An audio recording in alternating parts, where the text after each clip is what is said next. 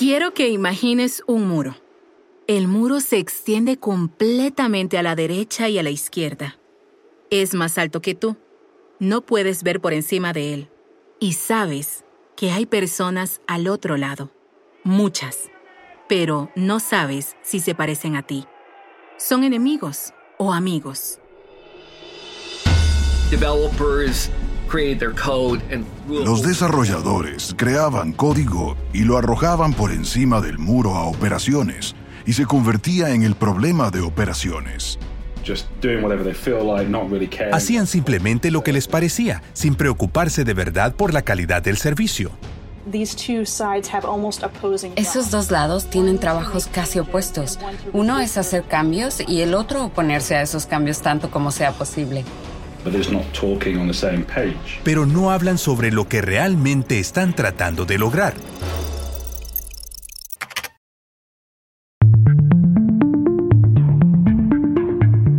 Esto es Command Line Heroes en español, un podcast original de Red Hat. Episodio 4. DevOps derriba ese muro. Sí, durante décadas el mundo de TI estuvo definido por esa división de roles.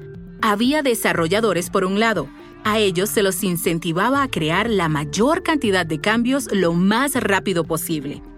Y luego estaba el equipo de operaciones por otro lado. A ellos se los incentivaba a evitar que hubiera demasiados cambios. Mientras tanto, el código se arrojaba a ciegas por encima de ese muro, sin empatía, o comunicación real entre estos dos mundos.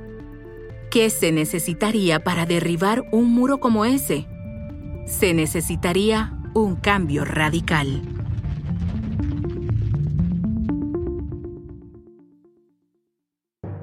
En el último episodio vimos cómo las nuevas metodologías ágiles dieron preponderancia a las mejoras iterativas constantes y esa necesidad de velocidad nos obligaría a cambiar la forma en que trabajamos entre nosotros. Hay un límite en cuanto a cuán rápido puede funcionar un grupo de personas aisladas, y ese límite se volvió un problema porque... Todo está en un tiempo de comercialización más rápido, mayor agilidad, más iteración y no en grandes obras a largo plazo. Richard Henschel es el líder de Red Hat Ansible Automation. Recuerdo los días en los que ordenabas un servidor y aparecía cuatro meses después. Todo coincidía, así que la pila era todo una sola cosa y llevaba años que se diseñara y construyera. Eso ya no se usa y simplemente desapareció, hasta el punto de que simplemente es, está activado, pruébalo y vuelve a desactivarlo, para muchas organizaciones. En la actualidad, una compañía como Amazon implementa un código nuevo varias veces por minuto. Imagínate intentar hacer eso utilizando un flujo de trabajo de desarrollo en cascada paso a paso.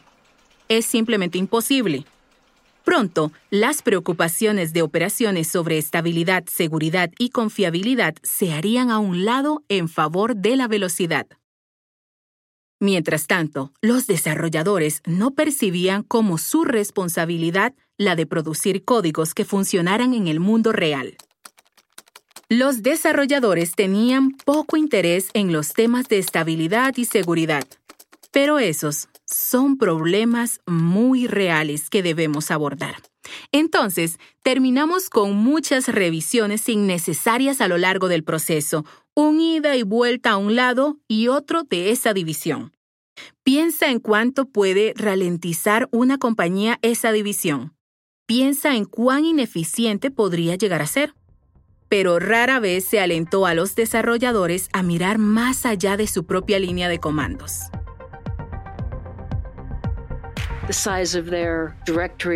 El tamaño de los directorios crecía y crecía y nunca los limpiaban, a menos que les impidiera hacer cualquier trabajo. Sandra Henry Stoker es una sysadmin jubilada que escribe para las revistas IDG.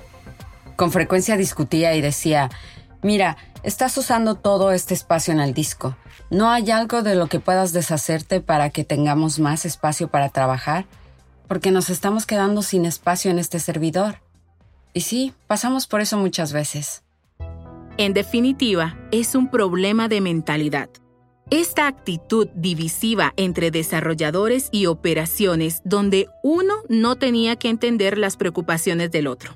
Bueno, en el pasado había estado bien, pero a medida que la velocidad ganaba importancia, esa cultura se volvió cada vez más inestable. Estar aislado en tu burbuja de trabajo era demasiado ineficiente. Jana Horowitz trabaja para el equipo de fiabilidad de sistemas en Stripe. Describe cómo, incluso si los desarrolladores y operaciones hubieran querido trabajar juntos, no hubiesen podido, porque en un sentido los habían puesto en equipos contrarios. Con frecuencia se evalúa al equipo de operaciones por tiempo de productividad y confiabilidad. Y una de las mejores maneras de aumentar el tiempo de productividad es disminuir la cantidad de cambios en el sistema. Pero el lanzamiento de nuevas funciones está cambiando el sistema y se incentiva a los ingenieros de software que trabajan en productos a que generen muchas funciones lo más rápido posible. Entonces se instaura este conflicto entre Dev y Ops cuando los roles están separados. Desarrolladores comprometidos a crear funciones. Operaciones comprometidos a mantener el sitio funcionando. Dos objetivos en conflicto. Pero como dije, con la creciente necesidad de velocidad, de lanzamientos iterativos rápidos, esta desconexión entre desarrollo y operaciones estaba llegando a un punto crítico y algo tenía que ceder. Alrededor de 2009, el muro que dividía Dev y Ops parecía más el muro de una prisión que otra cosa. Lo que necesitábamos era una nueva metodología que pudiera allanar la transición de desarrollo a operaciones permitiendo que ambos trabajaran de manera más rápida y holística. Patrick Debois, CTO de la plataforma Small Town Heroes, lanzó una conferencia para personas que querían derribar ese muro. Llamó a su ocurrencia DevOps Days.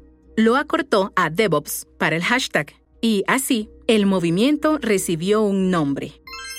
Pero un nombre no es un proceso.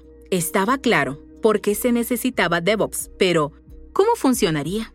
¿Cómo se supone que debemos integrar Dev y Ops sin iniciar una guerra? Afortunadamente, tengo a Scott Hanselman para que me lo explique. Scott es el gerente principal de programas de .NET y ASP.NET en Microsoft. Entonces, Scott, quiero hablar contigo sobre la relación entre ser un desarrollador y cómo ha sido DevOps a lo largo de los años. ¿Cómo suena eso? Mm, me parece un buen plan. Bueno, creo que un buen punto de partida es simplemente definir qué es DevOps. ¿Cómo lo describirías? The Wikipedia from 2008. La entrada de Wikipedia de 2008, que define a DevOps, de hecho es muy buena. Es un conjunto de prácticas destinadas a reducir el tiempo entre hacer un cambio y que ese cambio pase a producción, garantizando la calidad. Entonces, si sucede que cargaste un código, y es martes, y se implementará en el lanzamiento de junio, eso no está nada bien. No sería una integración conjunta. Sería una integración de un par de veces al año. Si tienes un sistema DevOps bueno y saludable, si has realizado las prácticas de organización, estarás haciendo una integración continua con producción. Entonces, ¿qué puedes hacer? ¿Qué mejores prácticas puedes definir, puedes crear, que te permitan obtenerla? Digamos, cargué un código el martes y estará en producción el jueves. Ahora, esta es la parte importante. Mientras se garantiza una alta calidad. Lo que es realmente interesante acerca de esa definición es que es un conjunto de prácticas, pero cuando las personas hablan de DevOps, hablan como si fuera una labor, un puesto, un título. Eso entra en conflicto con la idea de que es un conjunto de prácticas. Cuando surge un nuevo conjunto de prácticas o nueva palabra de moda, a la gente le gusta ponerla en su tarjeta de presentación sin ánimo de ofender a los que están escuchando este podcast y ahora miran su tarjeta de presentación y dicen, uy, qué mal. Y ahora van a, no sé, a cerrar su computadora portátil llenos de furia y abandonar este podcast. Hubo un excelente hilo de Brian Guthrie, un trabajador muy esforzado, que se desempeñaba en SoundCloud, una persona muy inteligente.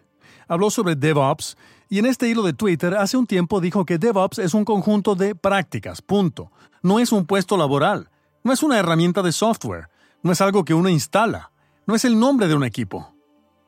La forma en que lo formuló fue, no es un polvo mágico empresarial. Si no tienes mejores prácticas, si no tienes buenas prácticas, no tienes DevOps.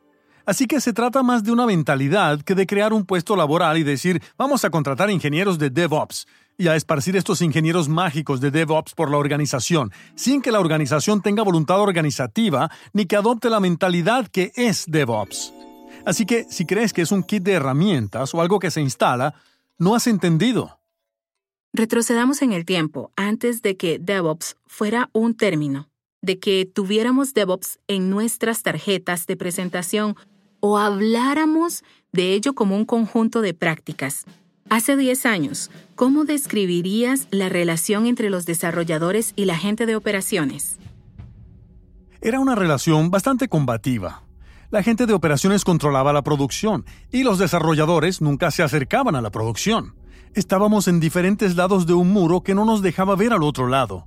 Nosotros, los de desarrollo, intentamos todo lo que pudimos hacer algo que se pareciera a producción, pero nunca, nunca se parece a producción. Tuvimos algunos problemas.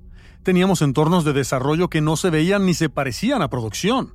Entonces inevitablemente sucedía esto de, oye, funciona diferente en producción que en desarrollo. Y luego la distancia entre que algo se aprobara y que ingresara a producción era de semanas y semanas. Entonces ni siquiera podías pensarlo desde el lugar correcto, porque trabajé en esa función en enero y recién se está implementando ahora en abril. Entonces cuando inevitablemente surja un error, no se solucionará hasta junio, y ni siquiera recuerdo de qué estábamos hablando. Así que la gente de operaciones, su trabajo era su trabajo era casi desacelerarnos intencionalmente prácticamente existían para que los desarrolladores fueran más lentos y por supuesto sentían que queríamos interrumpir la producción todo el tiempo.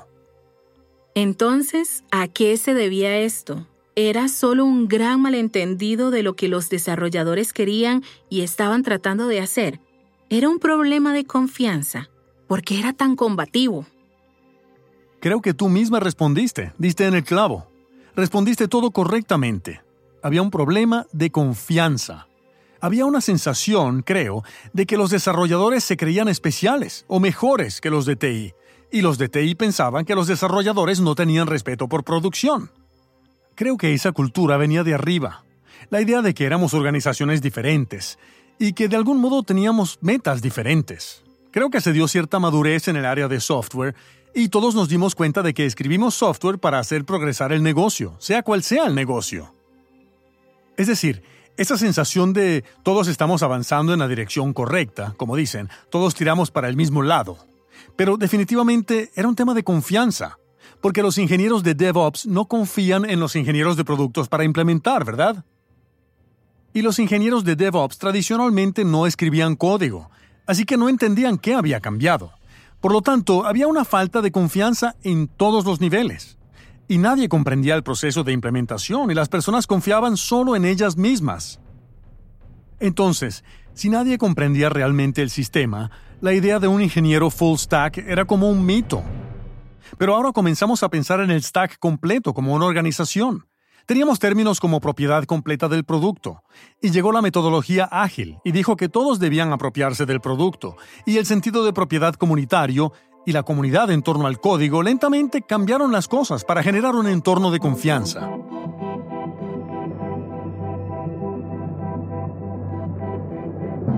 Estás escuchando Command Line Heroes en español, un podcast original de Red Hat.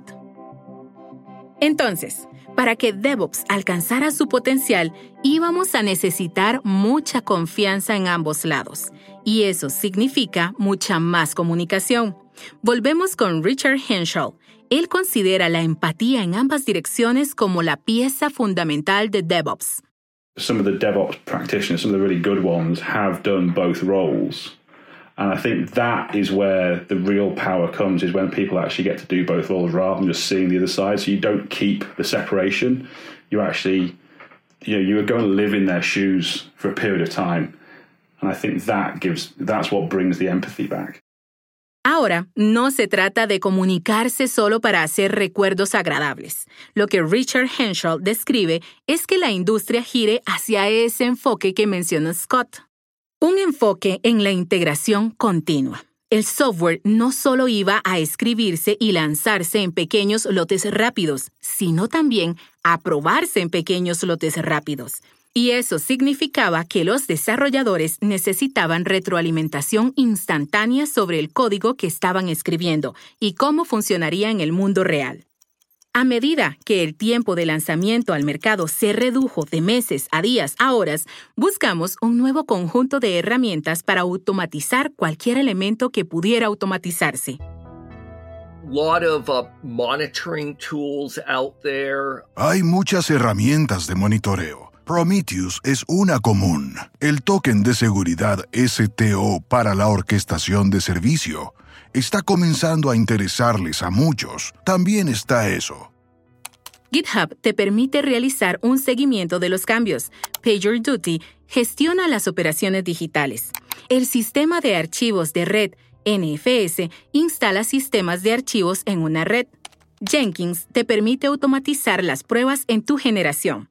Realmente necesitas un ecosistema completamente nuevo de herramientas para implementar DevOps con más eficacia. Gordon Huff es un evangelista de la tecnología en Red Hat. Lo que vemos es esta enorme colección de nuevos tipos de herramientas y plataformas que DevOps puede usar. Realmente todas salen del código abierto. Gordon tiene razón. La colección de herramientas nuevas es enorme y también tiene razón sobre la perspectiva del código abierto el crecimiento de las herramientas de automatización nunca habría sido posible en un sistema estrictamente exclusivo. Tantas herramientas, tanta automatización. Como resultado, los desarrolladores pueden implementar cambios en el momento. La generación se hace automáticamente. Se gestiona la compilación y se ejecutan pruebas automatizadas. Sandra Henry Stoker describe el cambio que generó esto. Podía tomar algo en lo que estaba trabajando e implementarlo rápidamente, y podía controlar muchos sistemas desde la línea de comandos de uno, en lugar de tener que trabajar en muchos lugares diferentes o preguntarme cómo haría para enviarlo a una red e implementarlo en muchas máquinas diferentes. Básicamente, se volvió más fácil quedarse en un solo lugar que poder hacer cambios en una amplia variedad de sistemas informáticos. Las herramientas de automatización habían resuelto el problema de la velocidad, pero no elogiemos solo las herramientas olvidando la metodología. Esas herramientas son casi como símbolos de nuestro cambio cultural. Nos animan a ampliar nuestros roles los desarrolladores han estado forzados a mirar, al menos ocasionalmente, desde la línea de comandos. De esa manera, las prioridades de Dev y Ops se alinean. De hecho, lo que ha dejado en claro el surgimiento de DevOps es que en un mundo cada vez más rápido, nadie puede permitirse permanecer aislado. Jenna Horowitz ha trabajado para varias empresas del área de la Bahía de San Francisco en Estados Unidos, entre ellas Quantcast y Netflix. Explica cómo incluso algunas de las compañías más grandes del mundo han reinventado su cultura a la luz de esto.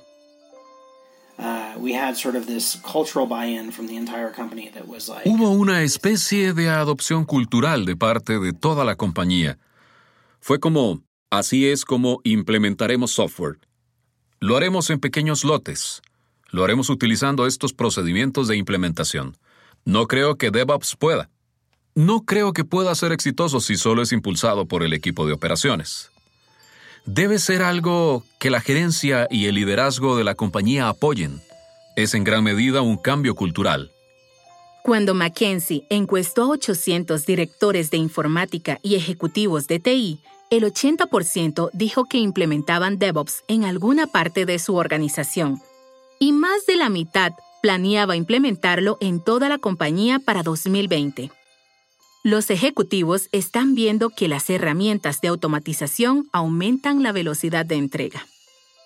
Son los mismos a los que no les molestaba que llegara un palé a un centro de datos y quedara allí por un mes entero antes de que se pusiera en marcha una máquina nueva. En la actualidad, si esperas más de 10 minutos para aprovisionar algo, estás haciendo algo mal. Con competidores que alcanzan velocidades como esa, nadie puede permitirse quedarse atrás.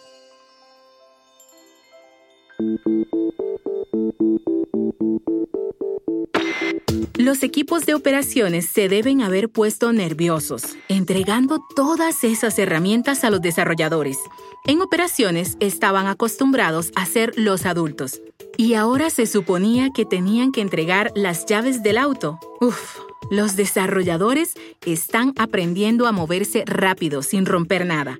Pero a medida que los ánimos se aquietan en la revolución de DevOps, los mayores cambios pueden ser para el equipo de operaciones. DevOps realmente amenaza el rol de operaciones. Dev está utilizando sus nuevas herramientas para devorarse a Ops. Cindy Stradherem es desarrolladora y escribió un extenso artículo de investigación sobre todo esto. En tu artículo y en tu publicación en el blog mencionas que la gente de operaciones no estaba necesariamente satisfecha de cómo iban las cosas. ¿Qué estaba sucediendo? ¿Qué dirías?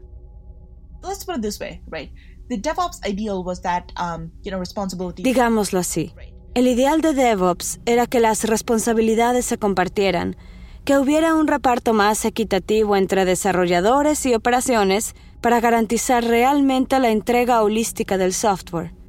Creo gran parte del descontento de los ingenieros, de los ingenieros de operaciones, surge del hecho de que esa no es realmente la realidad que se vive les sigue tocando a ellos la parte más pesada. Siguen siendo ellos los que siempre hacen el trabajo rutinario. Siguen siendo los que asumen la responsabilidad de ejecutar las aplicaciones y los desarrolladores no están precisamente haciendo lo suficiente. La pregunta será crucial en los próximos años. ¿Cómo va a ser la operación DevOps? A medida que automatizamos la función de operaciones, ¿disminuye o se transforma? Pero debemos recordar que DevOps no se trata solo de las herramientas y la aplicación de nuevas tecnologías. Esta metodología de hecho está moldeando la tecnología y a su vez la tecnología está moldeando la metodología. Es un increíble bucle de retroalimentación. La cultura hace las herramientas y las herramientas refuerzan la cultura. Al final, ese muro que describimos al comienzo, el que divide Dev de Ops, quizás no tenga sentido para los desarrolladores en cinco años. Y eso es genial. El líder de automatización, Richard Henshaw. Creo que está comenzando a hacer que las personas entiendan mejor qué les preocupaba a los que están al otro lado de la ecuación. He visto mucha más comprensión. Sysadmin Jonah Horowitz. Creo que escribir un software realmente bueno es un arte. Y algo que veo en los mejores desarrolladores con los que trabajo es que verdaderamente impulsan hacia adelante el arte de la ingeniería de software o desarrollo de software. Sysadmin Sandra Henry Stoker. Creo que los desarrolladores se están volviendo mucho más astutos y mucho más cuidadosos. Tienen que mejorar sus habilidades constantemente y sé que eso lleva mucho trabajo. Resulta que sí, había amigos al otro lado de ese muro. Encantada de conocerlos. Muchos desarrolladores podrían pensar que DevOps es aburrido. Solo un montón de scripts de automatización rígidos y escalamiento de problemas. Pero después de escuchar estas historias, esperamos que veas que DevOps es más que sus herramientas. Es cómo podemos trabajar juntos para crear mejores productos más rápido. Aquí está la buena noticia. A medida que desarrollamos nuevas plataformas para desarrolladores, el trabajo mejora. Se vuelve más rápido y más adaptable a diferentes entornos. El círculo de interés también puede seguir ampliándose ves a personas ampliando DevOps para incluir seguridad y obtenemos SecDevOps, o incluyendo negocios y obtenemos BizDevOps. El debate que tendremos ahora es, ¿cuán importante es que los desarrolladores entiendan no solo cómo usar estas herramientas, sino también cómo funciona DevOps y cuán realista es esperar que comprendan ese nuevo mundo? La forma en que entablemos este debate definirá el trabajo de los próximos héroes de la línea de comandos. Quizás hayas notado que en todo lo que hablamos sobre herramientas y automatización dejamos afuera algo importante. Bueno, lo estamos guardando para la próxima vez, cuando toda esta automatización de DevOps alcance la velocidad de la luz y rastremos el surgimiento de los contenedores. Está todo en el episodio 5. Command Line Heroes en español es un podcast original de Red Hat. Para suscribirte al programa, simplemente busca Command Line Heroes en español en Spotify, Apple Podcasts, Google Podcasts o donde sea que obtengas tus podcasts. Luego, haz clic en suscribirte para ser el primero en saber cuándo hay disponibles nuevos episodios. Gracias por escucharnos y sigan programando.